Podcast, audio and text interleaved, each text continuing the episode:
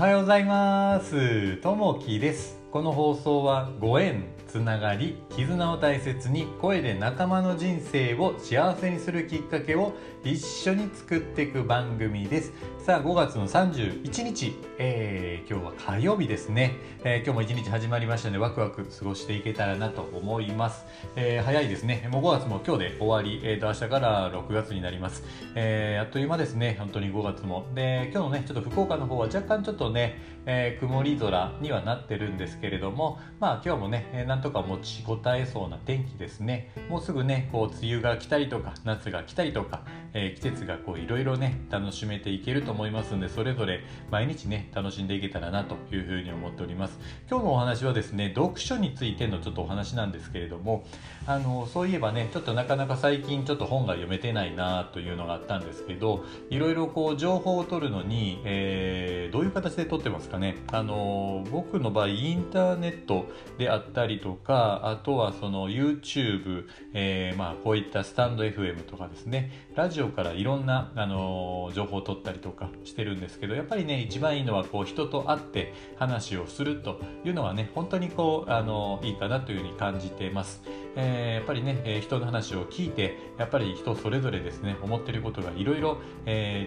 いますそれをねやっぱりこう肌で感じることによって、えー、やっぱりそういった情報も自分に得れるので、まあ、その中でまたそれに対して考えていくということも必要かなとその上で、え、本というのもすごいごいね大事な情報ツールの一つかなと思って最近ちょっと読めてなかったんで、えー、ちょっと先日ですね1週間の1ヶ月分まとめて、えー、45冊ぐらいの本をね、えー、ちょっと買って、えー、これを読もうかなというのでね毎月1回こう買うようなあの習慣をつけてます。で今回はね脳についてのちょっと本をね大量に買ってちょっと勉強しようかなというので、えー、買ってますね。まあそんなをいろいろ取り込んでいけたらなというふうに思います。さあ本題なんですけども、えー、今日はその読書の効用ということですね、えー、生活様式の変化やメディアの発達により読書離れ活字離れが指摘されて、えー、久しい、えー、昨今です。平成3年、えー、30年に文化庁が行った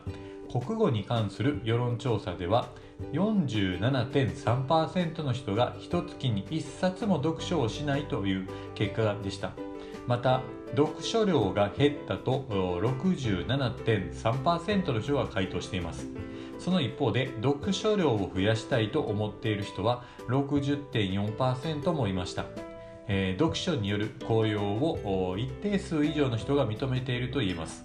読書にはリラックス効果があり、えー、就寝前に本を読むと良質な睡眠が期待できるとも言われています。考える力や豊かな情,、えー、情操を育む、えー、基盤としても大変重要です、えー、人が本を読むのは自分に足りない知識を取り入れて新たなあ自分を築き上げるとも言えるでしょう。興味のある本や知人が推薦してくれる本を読んでみるなど積極的に本と向き合ってみましょう。本から得た知識によって新たな自分と出会えるかもしれません、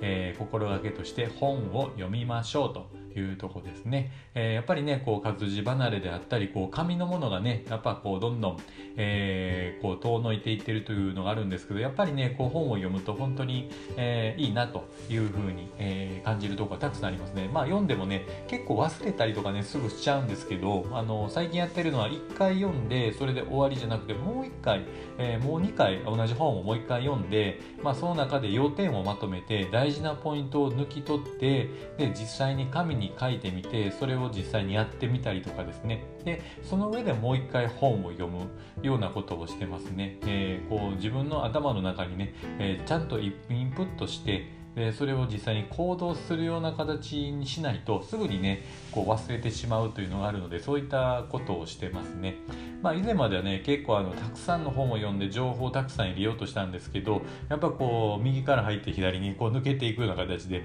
読んだんですけど読む気にな読んだ気になってて結局身になってないっていうのは結構多かったのであのたくさん本読んだっていう自己満足だけだったんですけど最近はねちょっと本の読み方を変えて、えー、ポイントを絞り込んで最初にねこう目次を見て、えー、こういうことを最初に学ぼうというのを決めながらですね本を読んでまあ、紙に落とし込んでしっかり書くようなことをすると意外とねそれを行動にすぐ移すと覚えているというところが、えー、結構あるのでやっぱこうね、えー、年々こう年がいっていくとですねやっぱりこう物忘れが出てきたりとかするんで、まあ、その辺はね、え、しっかりとこう、え、体でも覚えるようなね、え、ことをしていくといいのかなというところがあります。で今回ね、えーまあ、本読んでるのが脳に悪い12の習慣という、え、本をねちょっと買ってこう読んでるんですけどその中で一つあったのが、えーまあ、脳に悪い10人の習慣の一つですね。諦めると脳は、えー、働かなくなるというのが書いてありました、えー、これ何かというと、まあ、無理かもしれないという思い。えー、まあ、自己保存の本能から来ると、えー、自分を守ろうという反応ですね、えー、自分には無理だとか諦めるしかないという思考は脳の働きを止める、え否定語として発動するんですね。なんでまあ思考力はあや気候あの記憶力そんなものを低下させるのでやっぱりこう諦めるというのをね、えー、こう、まあ、思考力低下になってしまうので、まあ、諦めずしっかり目標目的を持って、えー、ダメでもそれに取り組むということをしているとやっぱりね脳がなんとかこうしようというふうに活性化してくるのでそういったところもね、えー、この悪い習慣じゃなくて良い習慣にこうね変えていけるといいのかなというふうにあります。まあ、そういったところでねいろいろこう学びながら、えー、より良いものをね、自分に取り入れていってより良いものを、まあ、アウトプットするようなこともねしていけるといいのかなというふうに思います。さあ、えー、今日もね、えー、聞いていただきましてありがとうございます。またねこう読んだ本で、えー、こんな本読んでいいよというのがもしあればですねまたレターとか